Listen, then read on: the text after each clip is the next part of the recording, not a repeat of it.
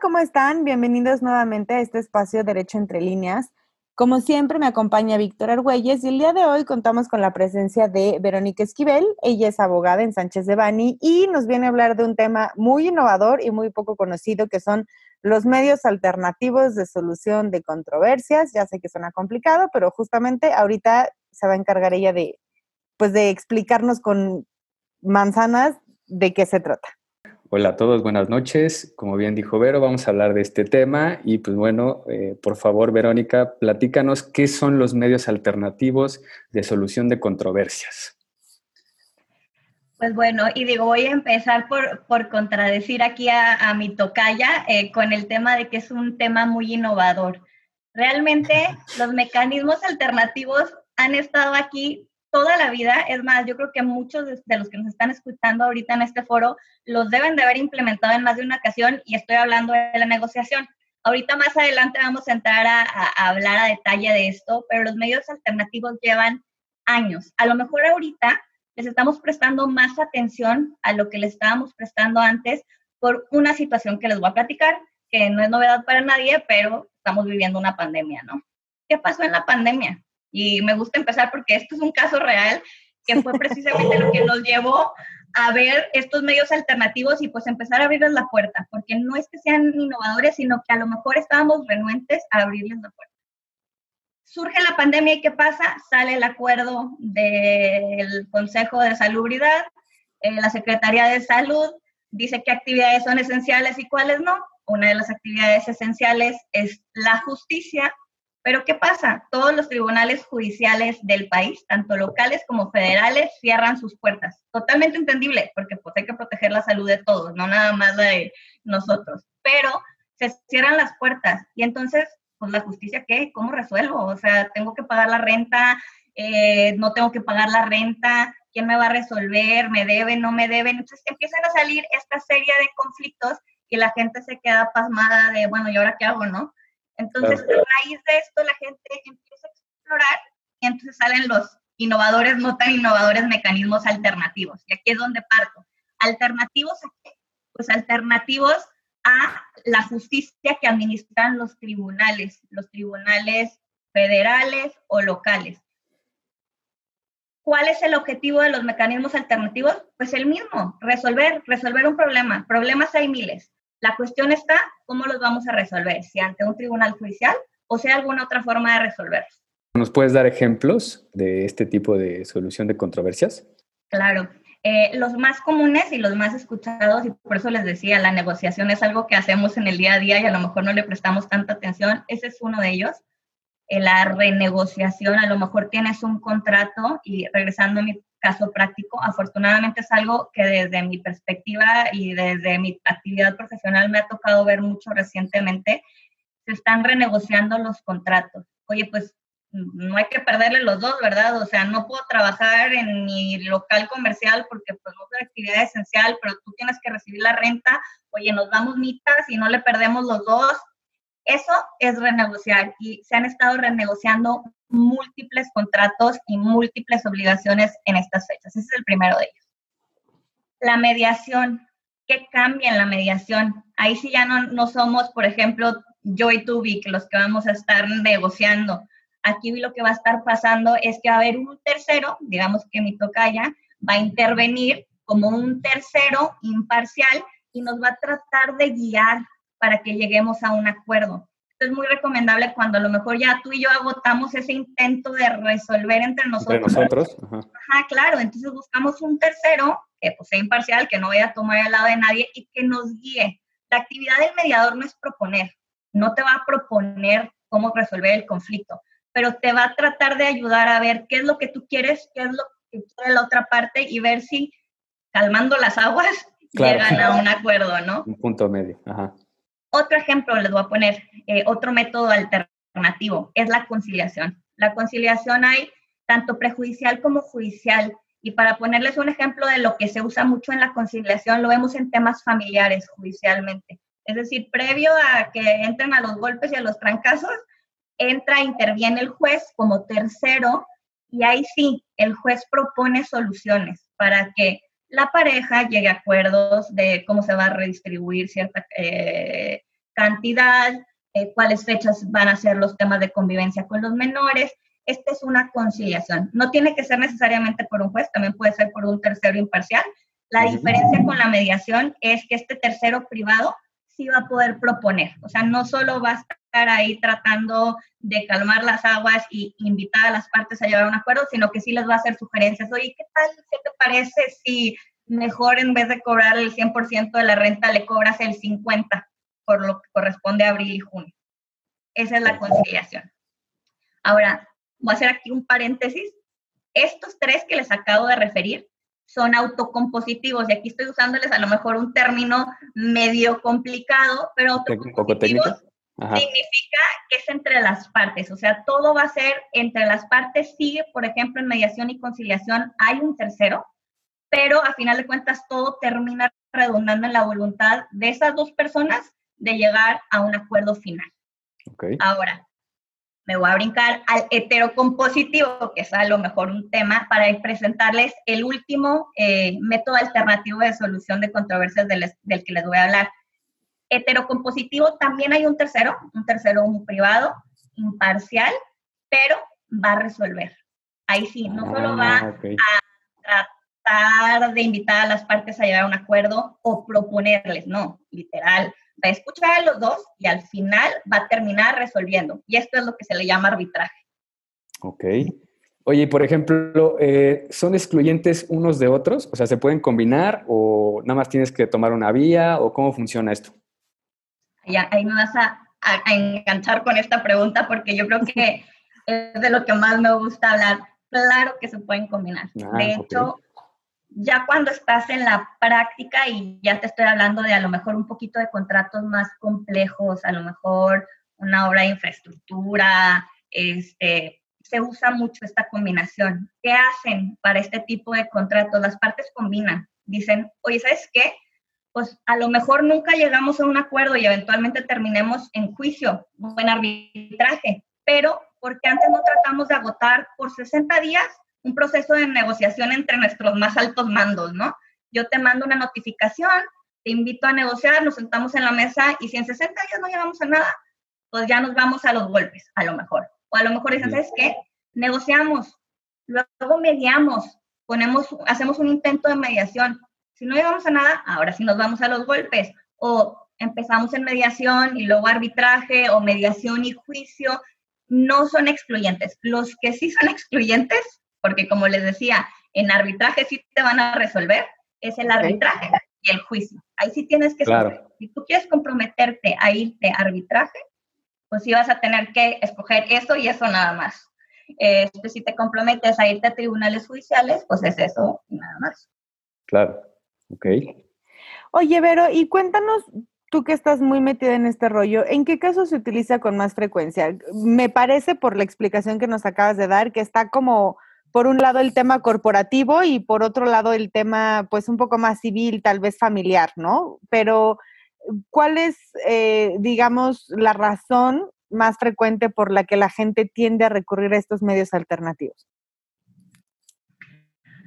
Pues de todo, la verdad, pero antes de decirles de todo, sí quiero hacerles una aclaración. Sí es muy importante tener en cuenta que no todos los métodos alternativos, o sea, no puedes resolver todo tipo de controversias en métodos alternos. Porque bajo derecho mexicano, o sea, ya si nos vamos a, la ley, hay ciertas cuestiones que están expresamente excluidas. Que te van a decir, ¿sabes qué? Eso nunca, jamás. Por ejemplo, un tema de sucesiones.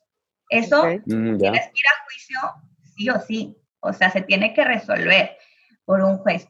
Hay cuestiones, por ejemplo, de alimentos que sí o sí, por ser un tema que involucra menores, tienes que verlos en un procedimiento judicial. Nunca vas a poder mediarlo o irte a un arbitraje. Tiene que involucrarse un juez.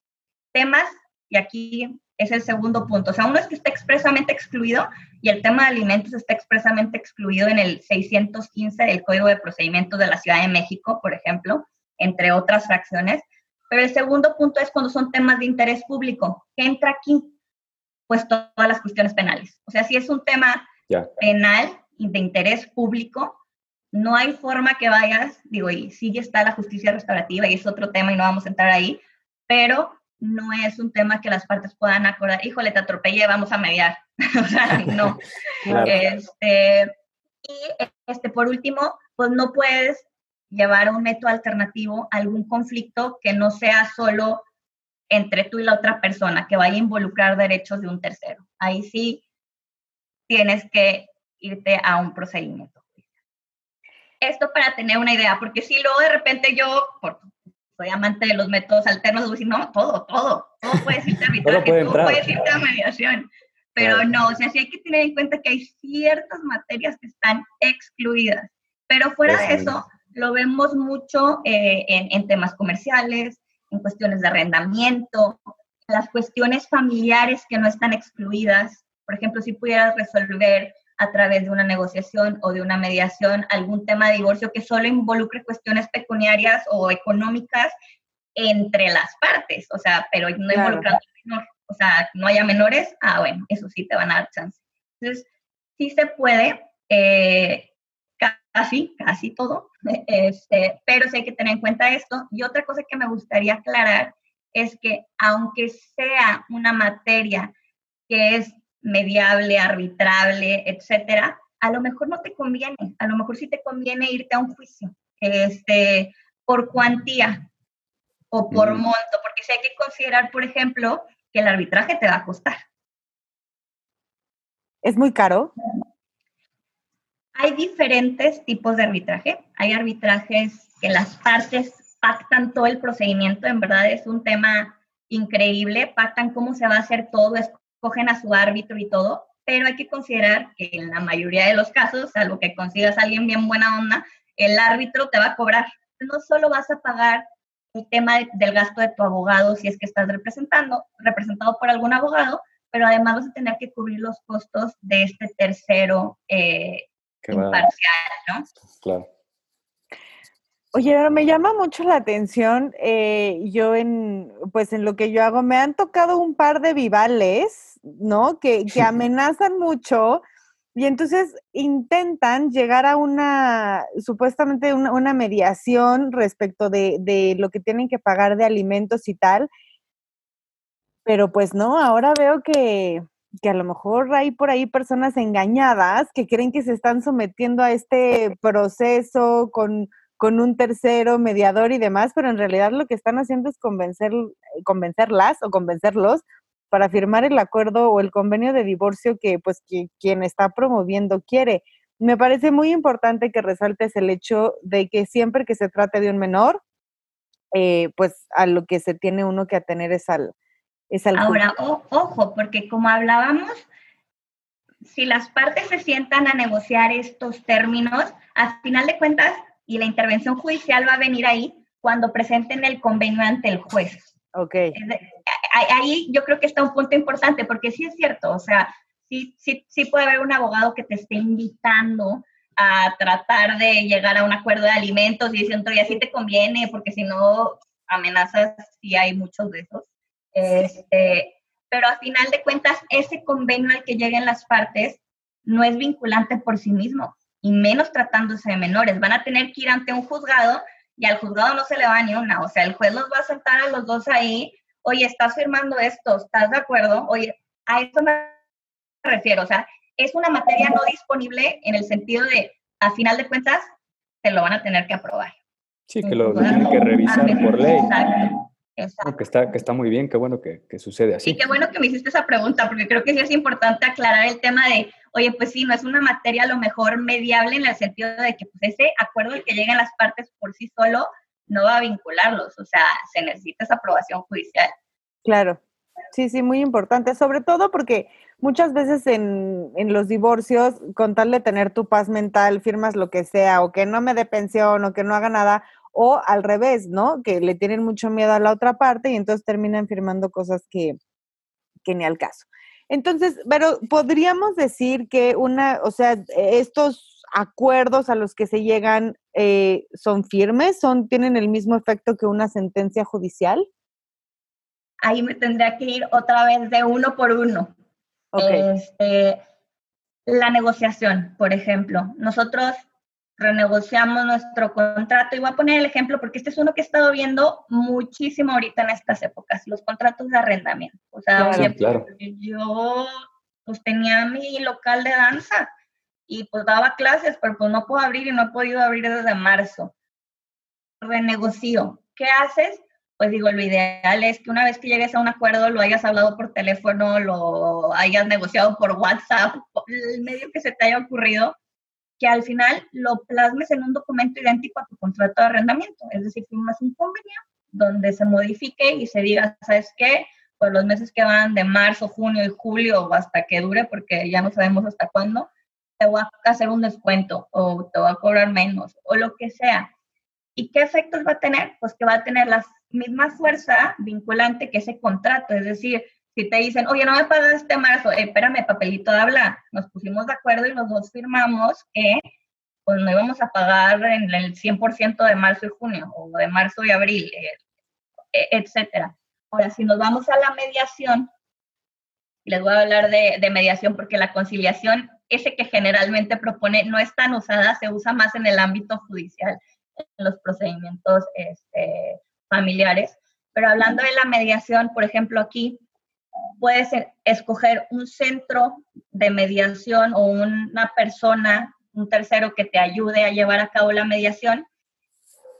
Y ese convenio igual va a tener esa fuerza de que las partes acordaron algo y que tú lo, el papelito abre lo vas a poder presentar en caso que te vengan a reclamar algo. ¿Cuál es la otra alternativa a la mediación? Y aquí les voy a hablar de un caso muy interesante.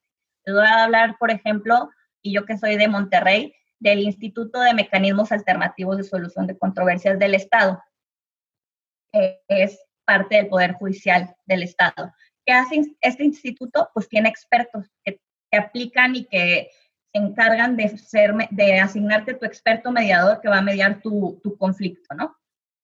Si ellos llegan a un convenio, lo ratifican y la institución lo aprueba, ese acuerdo además va a ser como si fuera una sentencia, va a tener la fuerza de una sentencia. Entonces, a lo mejor aquí entra la relevancia para quien esté considerando estos mecanismos alternativos de decir, oye, pues ya si me voy a ir a mediar, pues déjame buscar si hay algún centro que me brinde este servicio, ¿no? Más que nada más vaya a tener el efecto de un contrato o de un acuerdo privado entre las partes, que me le vaya a dar la fuerza de sentencia y ahora sí a ver a dónde te haces. Entonces, sí hay que tener, a lo mejor ya cuando decidas eh, alguna persona quiera entrarle a este tema de los métodos alternativos, a lo mejor sí buscar una asesoría, decir, oye, si la negociación por sí sola no me funcionó y no logré llegar a un acuerdo con la otra parte y quiero mediar, oye, ¿qué centros hay disponibles? ¿Quién me puede resolver? Y que ese centro, y están abiertos ahí para atender solicitudes, me puede asignar un experto que me ayude a resolver este tema. Entonces, sí, o sea, yo hablándoles de este caso, porque esta reforma de la fuerza de, o ejecutoria o que haga las veces de sentencia viene del 2017. Eso sí es innovador. este, claro. Entonces, por ese lado. Y ahora, brincándome el arbitraje, que es mi favorito el arbitraje, ahí sí se resuelve y es así, ese acuerdo arbitral hace igual, las veces como si fuera una sentencia, ya es vinculante. Si no se cumple por una de las partes, vas al juzgado para que te ejecute tu laudo arbitral a la fuerza. O sea, si dijimos, oye, pues ya resolvió el tercero y dijo que pues la verdad sí me debes, si no te pagan en la fecha en que te tengan que pagar según el, el laudo arbitral, porque se les llama laudos, pues vas con un juez y le dices, oye, pues un árbitro me dictó este laudo arbitral y no lo están cumpliendo y te vas a ejecución. Oye, Verónica, y por ejemplo, ahorita que tocaste el tema y en esta línea de eh, estos centros en Nuevo León, en tu opinión, eh, ¿sí ha servido? O sea, ¿sí ha disminuido la estadística eh, en cuanto a recurrir a un sistema judicial para solucionar conflictos?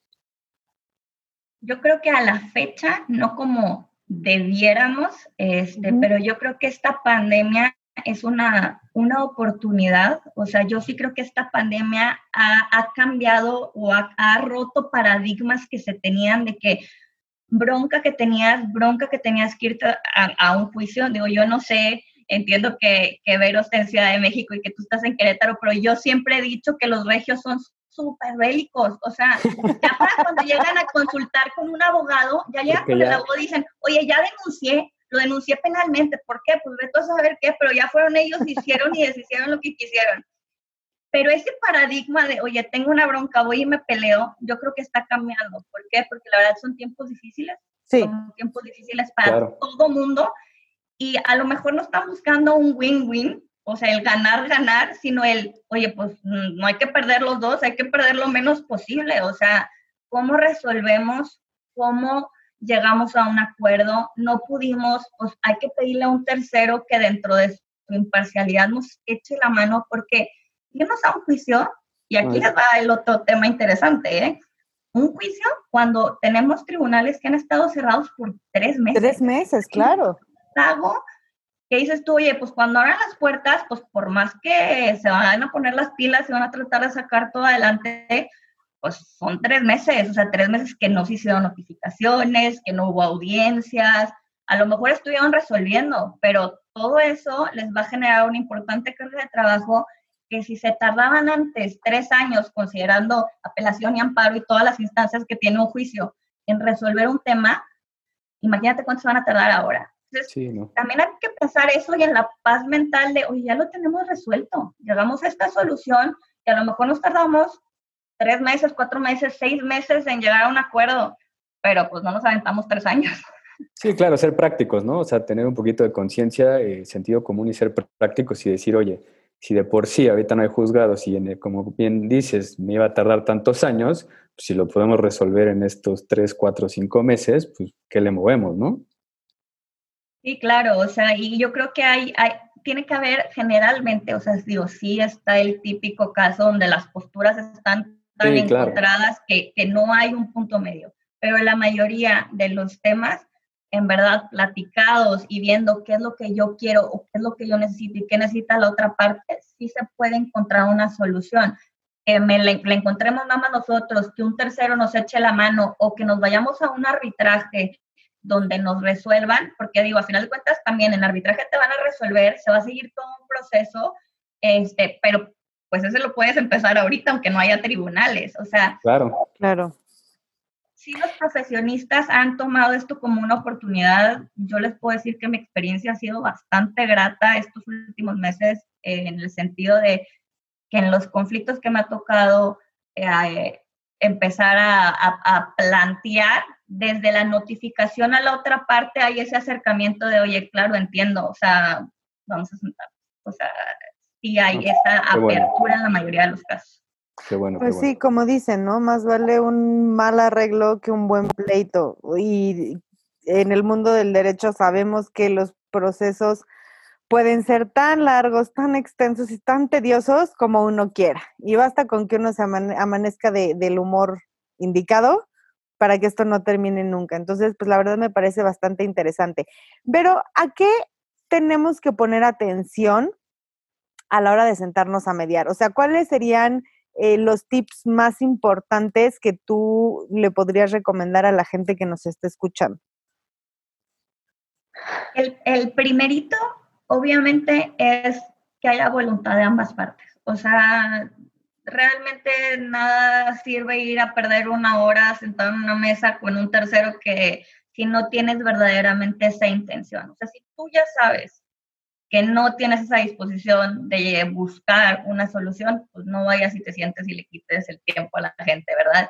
Si sabes incluso que la otra persona no tiene esa postura, o sea, si verdaderamente tienes materia y elementos para saber que la otra persona a lo mejor nada más está haciendo tiempo o quiere ir a ver qué te saca, pues no, o sea, realmente tiene que ser verdadera voluntad de ambas partes de mediar, porque es clave, es más, para irte a la mediación necesitas ese acuerdo de mediar. O sea, ambas partes deben de estar de acuerdo en irse a esa mediación. Y el segundo punto, y es clave, la elección de este mediador. O sea, y, es, y, se lo digo yo, o sea, a veces el abogado piensa que solo porque es abogado es mediador y no es cierto. O sea, el mediador debe tener una serie de cualidades que no todos tienen. O sea, el mantener tranquilas a las partes, el saber escuchar, el tratarlas de acercar, el tener cuidado en no proponer, o sea, el no casarte con una de las posturas y tratar de convencer a una parte de algo que no. O la verdad, ser mediador requiere muchas cualidades y por eso la elección del mediador es muy importante. Por eso, como les decía, o sea, el acercarte a un centro que ofrezca estos servicios es importante. ¿Por qué? Porque generalmente ya tienen estos mediadores certificados y te van a explicar y te van a decir, oye, pues mira, el proceso de mediación es tal, este, tengo a su tamito, menganito que han estado involucrados en temas muy similares al tuyo, ya, los, ya lo saben, ya han resuelto, llevan tantos asuntos. Entonces, sí, o sea, yo sí distinguiría estos dos puntos como clave, la voluntad de las partes y la elección del mediador. O sea que ya, ya lo escucharon, no porque el compadre sea abogado, significa que puede ser el mejor mediador, ¿no? Para que acudan a, estos expertos que mencionas. Sí, el punto de la neutralidad suena esencial y pasa muchas veces, ¿no? Que se escoge a una persona que pueda tener contacto con ambas partes de una u otra manera, pero la realidad es que somos humanos y al final del día siempre vas a terminar tomando partido por uno de los dos. Entonces, pues sí, creo que la mejor opción es acudir a estos, a estos centros especializados que, nos mencionas. Eh, Vic.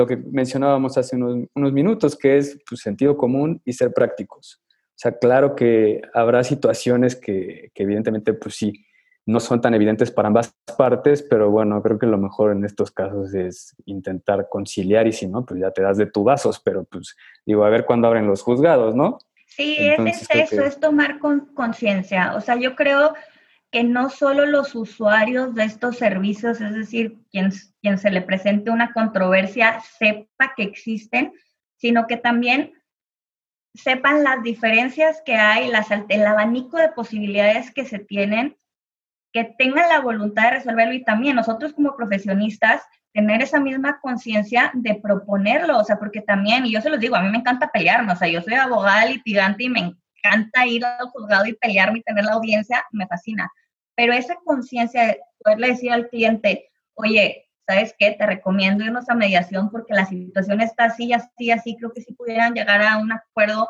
a un buen acuerdo, es clave, o sea, si está el tradicional y digo, ahí al que le caiga el saco que se lo ponga, pero sí están los abogados que casi creo que incitan el problema para...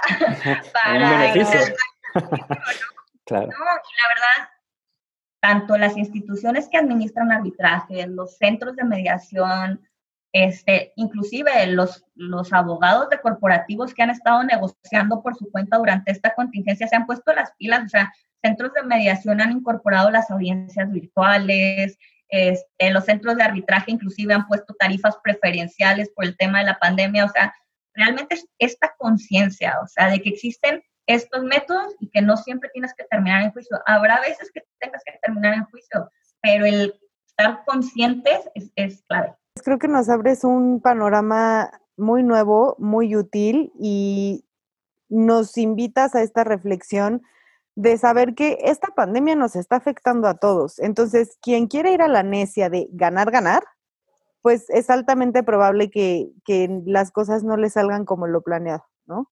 Pero ¿dónde te encontramos? Eh, cómo te puede contactar la gente, asesorías, demás. Me pueden encontrar y ahí no sé ustedes cómo pasan, pasan mis datos, pero les puedo dejar un correo electrónico sin problema. Sí, por para favor. Que, para que puedan escribirme y que aparezca ahí abajo de, de la grabación.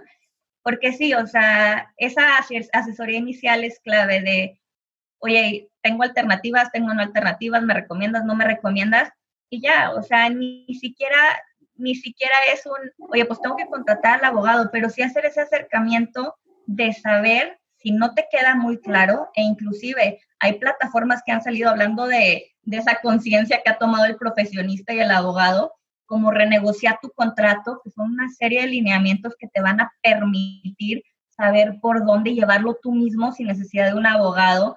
Hay una guía jurídica que salió para temas relacionados con el COVID, para temas laborales, mercantiles, o sea, se han tomado iniciativas y a lo mejor, pues no es que no quieras resolver, sino que no sabes dónde empezar a buscar. Y eso, contactando a alguien que esté en el medio, te va a poder ayudar a saber dónde empezar a buscar. Sí, que es lo que hemos fomentado, digo, y también es una de las finalidades de este programa, que es, eh, antes de, si no tienes ni idea, pues si hay, si hay gente que está dispuesta y si hay asesoría, acércate en la manera de tus posibilidades para que te informes, tengas conocimiento, aunque sea un poco de algo, y pues, puedas tomar las mejores decisiones.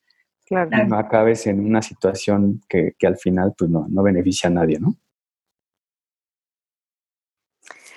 Ay, pues no sé si quieran agregar algo más. La verdad a mí me quedó todo muy claro, pero te agradecemos muchísimo tu tiempo y, la claridad y la pedagogía con la que nos hiciste abrir los ojos a un mundo, como dices, no desconocido, pero sí bastante ignorado por todos los abogados al menos. No, pues ahora habrá que ver si a lo mejor ustedes me entendían, pero a lo mejor aquí nuestras, nuestros listeners no les queda muy claro a lo mejor algo y si hay preguntas, yo con mucho gusto, eh, pues para profundizar en algún tema. La, verdad, los métodos alternos dan para horas y horas, o sea, hablar solo de la mediación, hablar solo del arbitraje, cómo debe de ser el acuerdo, o sea, hay mucho material pero realmente yo creo que ahorita como primer paso es saber que está ahí. O sea, saber que tengo esa alternativa, saber que puedo ir a mediar, saber que puedo ir a arbitraje, saber que yo solito puedo renegociar el contrato y que basta que plasme sus acuerdos en, por escrito, igual que como tengo mi contrato. O sea, tomar esa conciencia y las preguntas que vayan saliendo después, pues ya te asesoras o le investigas, pero sí creo que, como decía Vicky, es abrir ese, ese panorama a las alternativas Claro. Bueno, pues muchísimas gracias a todos los que nos acompañan. Quedamos como siempre a su disposición a través de nuestras redes sociales y esperamos contar con ustedes en la próxima.